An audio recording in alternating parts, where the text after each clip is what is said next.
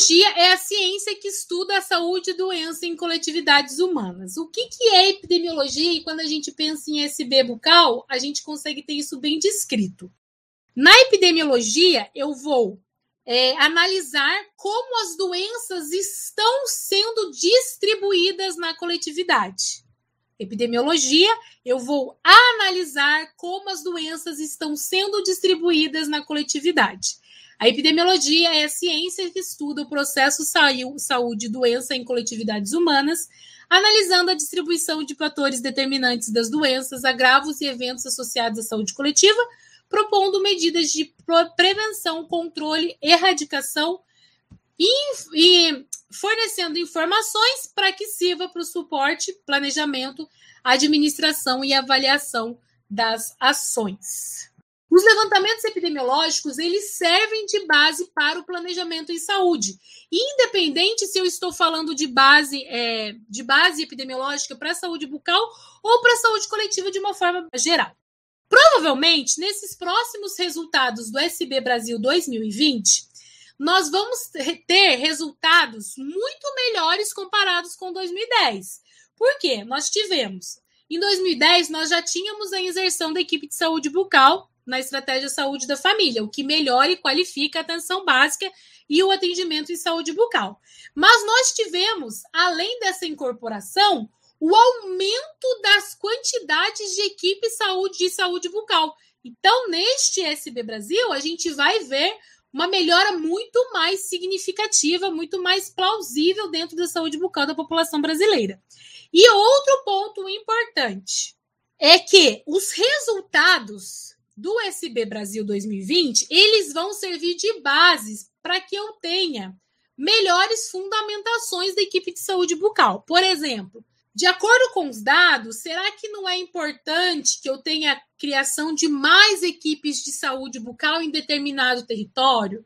Eu tenho certeza, já em 2010 já tinha esse dado que havia uma discrepância da quantidade de serviços em saúde bucal oferecidos lá no Norte e Nordeste, com, em comparação com o Sul e Sudeste. Com certeza isso ainda se manteve. Então, esses dados que serão coletados desse B Brasil, eles vão ser fundamentais para planejar como será a saúde bucal dos próximos anos. Principais índices e coeficientes em epidemiologia. Incidência. Depois do I não tem o N? Se tem um N depois do I, incidência são novos casos. Beleza? Se tem um I depois do N, eu tenho um I logo após um N, número de casos novos, surgidos numa determinada população e num determinado intervalo de tempo. É a proporção de casos novos surgidos numa determinada população e no determinado intervalo de tempo. As incidências, elas são melhor utilizadas para casos agudos. Taxa de incidência é o número de casos de uma doença dividido pelo número de pessoas em risco. Quantas pessoas pegaram Covid hoje? 20 pessoas. Casos novos de Covid, 20 pessoas. Quantas pessoas estavam em risco? 800 mil. Então, qual que vai ser a taxa de incidência? 20 pessoas que pegaram a doença hoje, porque é um determinado tempo, pelo número de pessoas em risco, 800 mil. Essa vai ser minha taxa de incidência.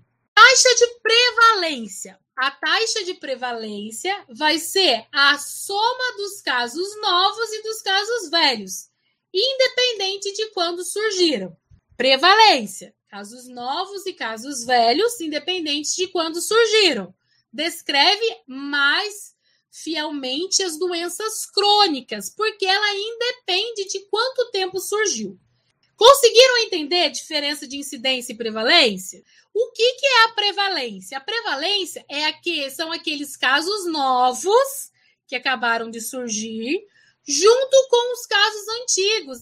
Incidência, novos. Prevalência, casos novos, mais casos antigos. Esses casos novos e antigos, que é a prevalência, ela pode caminhar para cura ou para óbito.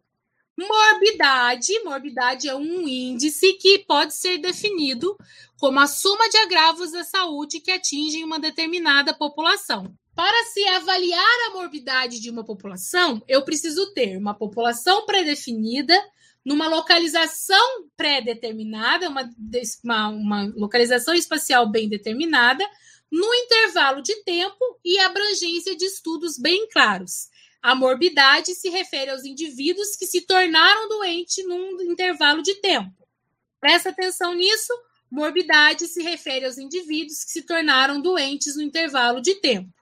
Para eu conseguir a taxa de morbidade, eu preciso que seja uma população definida num espaço de tempo determinado e no intervalo de tempo determinado. Mortalidade, taxa de mortalidade ou coeficiente de mortalidade é um índice demográfico que reflete o número de mortes registradas. Qual que é a diferença da taxa de mortalidade para a taxa bruta de mortalidade? A taxa bruta de mortalidade vai ser calculado pelo número total de óbitos por mil habitantes. Mas para eu conseguir cal calcular a taxa bruta de mortalidade, eu preciso considerar um tempo específico e um espaço específico. No ano de 2012, no ano de 2012 no estado de São Paulo, especificamente, tá? Letalidade indica quanto, quantos entre os afetados morreram. Por exemplo, a taxa de letalidade da, do Covid. 50 mil pessoas pegaram Covid. Quantos morreram? Dessas 50 mil pessoas, 10 mil morreram. Você vai pegar 10 mil, vai dividir por 50 mil, e essa vai ser a sua taxa de letalidade. Olha só, taxa de letalidade de antavirose no Distrito Federal em 2003. Percebe que é num período específico? Foi de 48 pessoas. Foi de 48%. Por quê? Tiveram 29 casos de antavirose. Quantas pessoas morreram por antavirose? Eu vou pegar 29 a 100%, 14 é X, X vai ser igual a 48%. A taxa de letalidade é a quantidade de mortos diante da quantidade de casos. Taxa de letalidade é relativa à proporção de mortes em relação aos casos diagnosticados. Diagnosticou 100 casos, 50 pessoas morreram. Quer dizer que eu tenho 50% da taxa de letalidade.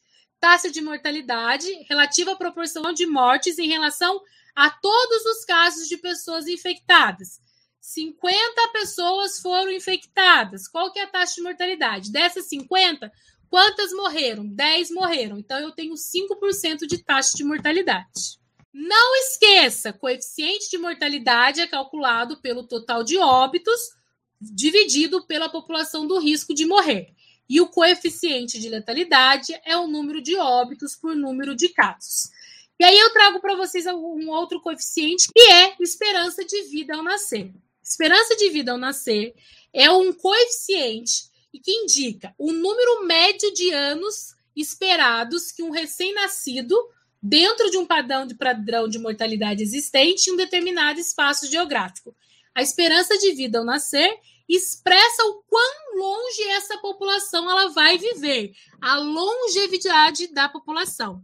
O aumento da esperança de vida ao nascer indica melhorias nas condições de vida e saúde da população. Esperança de vida ao nascer ou vida média ao nascer é um índice que expressa a longevidade da população, um tempo de média que um recém-nascido vai viver. Hoje nós estamos no Brasil entre 70 e 75 anos é o número médio de vidas esperados, tá? Existe uma diferença entre homens e mulheres Homens morrem mais cedo do que mulheres e a esperança de vida ao nascer expressa a longevidade da população.